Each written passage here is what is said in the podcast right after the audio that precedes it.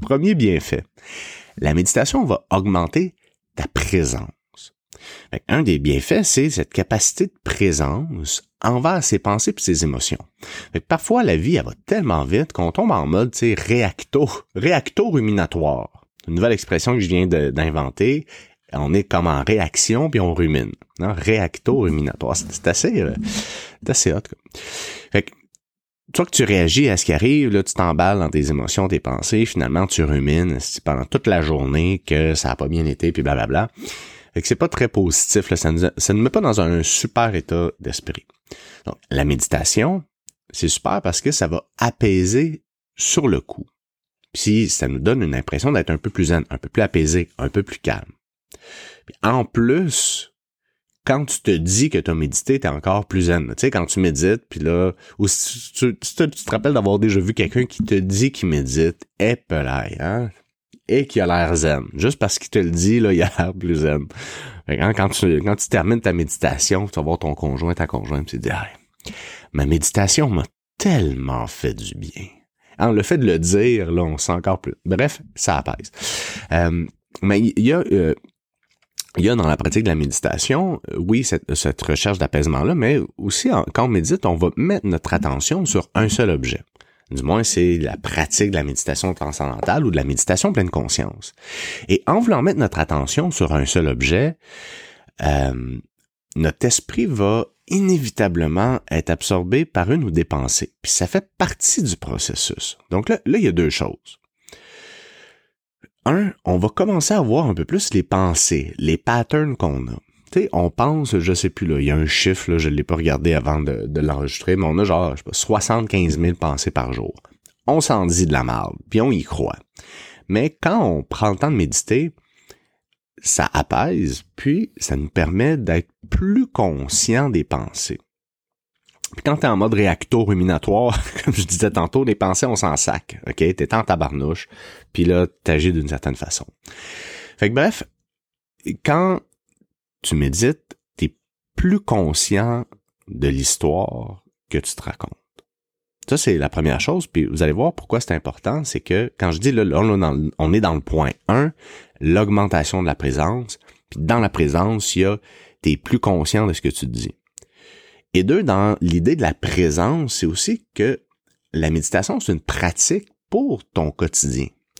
C'est-à-dire que si tu fais à manger, mais pendant que tu te fais à manger, tu te dis qu'il faudrait que tu termines ton euh, ta présentation pour le matin, puis qu'en même temps avec ta blonde, tu pas eu beaucoup de temps, puis qu'en même temps, tu es fatigué parce que nanana, puis là que tu sais dans le fond, tu manges là, mais tu penses à 18 affaires en même temps, puis tu manges puis tu es en tabarouette parce que maudit, tu es genre fâché de donc en fait, ce que je veux dire, c'est que quand tu médites, puis tu apprends à mettre ton attention sur une seule chose, ben quand tu déjeunes, tu déjeunes.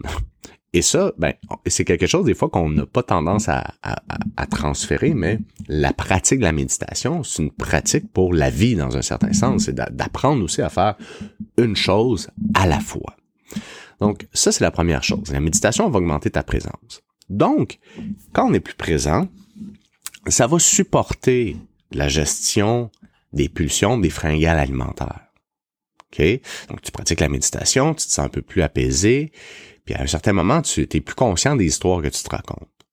Puis les pulsions alimentaires, ça peut arriver à, pour, dans plein de contextes pour différentes raisons. Puis là, je peux pas nommer là, exactement, c'est propre à chacun, mais c'est souvent des associations à une situation, un contexte ou des gens.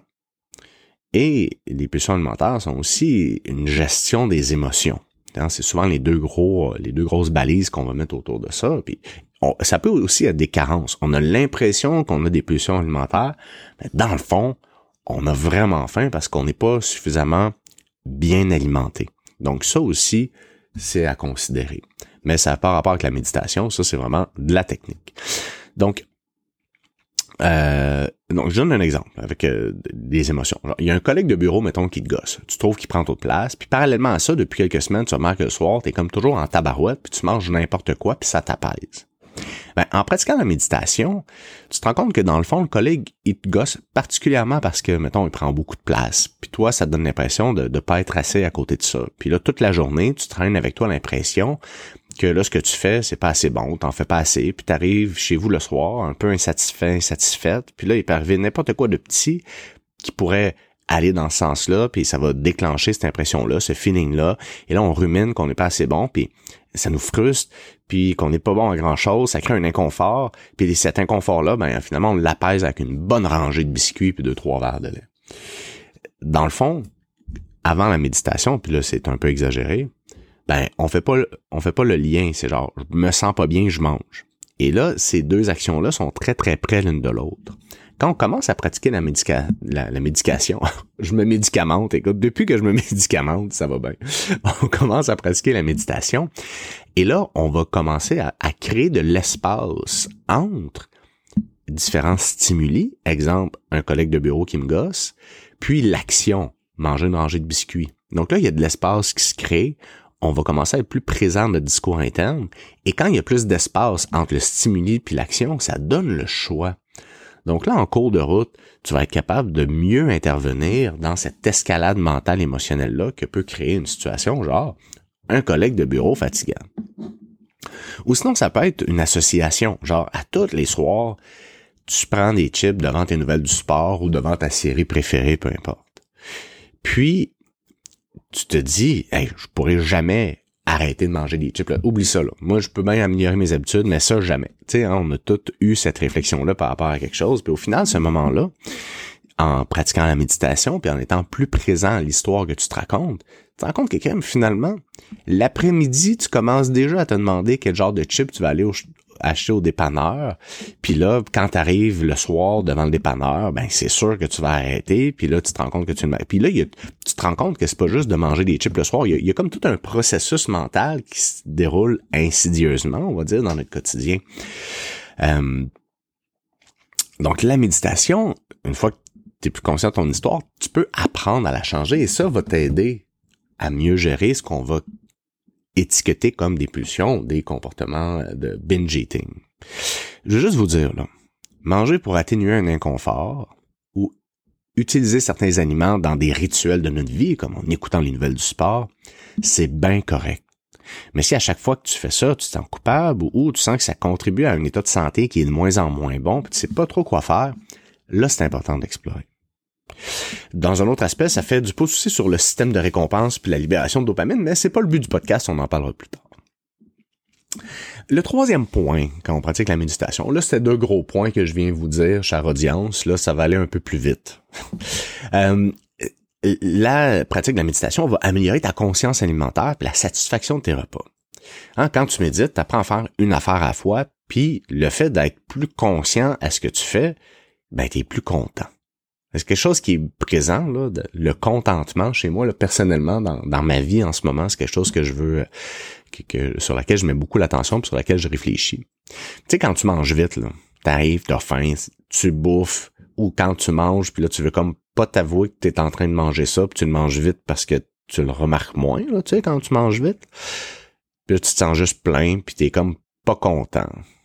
Fait que là, t'as mangé beaucoup de calories, t'es pas content de ce que tu viens de manger, puis hey, on va revenir avec l'exemple de la de biscuits puis deux, trois verres de lait. Y a-tu quelque chose de meilleur dans la vie que de tremper un biscuit aux pépites de chocolat dans un verre de lait? Sérieux, non seulement c'est super bon, mais t'as l'impression d'avoir 8 ans, puis tu te sens comme un gamin quand tu fais ça, mais on dit que c'est bon. Mais quand t'es pas présent, c'est pas satisfaisant. Donc, la pratique de la méditation, améliore ta capacité de présence. Et quand tu es présent en mangeant, et pas juste des biscuits, là, on s'entend, mais quand tu es présent, là, puis que ça peut être quelque chose de bien drable, tu as un petit sandwich avec des crudités pour comme lunch, mais tu prends le temps de la savourer. Puis il y a même les, les Japonais, saviez-vous que la préparation fait partie de la recette? Fait que tu sais, là, tu t'es préparé un beau petit lunch. Là t'as fait avec amour, vraiment. T'as de la compassion pour ton lunch qui va se faire manger plus tard. Et là, t'arrives pour le manger, puis tu prends le temps de le savourer. Puis crime qu'on est chanceux, on s'en rend pas compte, mais on a accès à de la bouffe en quantité industrielle. Fait que crime, on est chanceux de l'avoir. Ce petit lunch-là, même s'il est bien drabe, une petite sandwich au jambon et des crudités. Puis prends le temps de le, de le manger, là. Puis d'être satisfait de ce repas-là Puis je te jure que quand tu es satisfait, tu vas être satisfait plus longtemps, puis tu vas être capable d'attendre jusqu'à ton prochain repas, ta prochaine collation, puis de pratiquer ça. L'autre élément qui va supporter la perte de poids. Là, on fait, là, on passe par D, E, F, G, H pour arriver à I. Ben, t'es pas juste satisfait au repas, mais en général. Tu sais, quand t'es présent à ce que tu fais, puis que tu fais quelque chose que t'es juste pleinement concentré, généralement, on réalise ces tâches-là avec un peu plus de, euh, pas de performance, mais elles sont réalisées de façon un peu plus qualitative et ou de façon plus satisfaisante. On en revient encore au contentement. Donc, je vous donne un exemple. C'est un exemple ce matin, parce que là, c'est très, très d'actualité pour moi, la méditation. Oui, j'ai fait ma formation en enseignement de la méditation pleine conscience, mais euh, je, te, je, te, je te dirais, chère audience, un sacré mensonge en te disant que je médite à tous les jours depuis que j'ai 29 ans. J'en ai 37 aujourd'hui. Je peux te dire que j'étais probablement dans une des chires non méditatives les plus élevées de ma vie dans les deux dernières années. Mais bref, depuis quelques semaines, j'ai euh, recommencé à intégrer une pratique euh, de, de, pleine conscience dans mon quotidien. Et là, bon, j'ai une petite routine le matin. Et là, j'enregistre le podcast.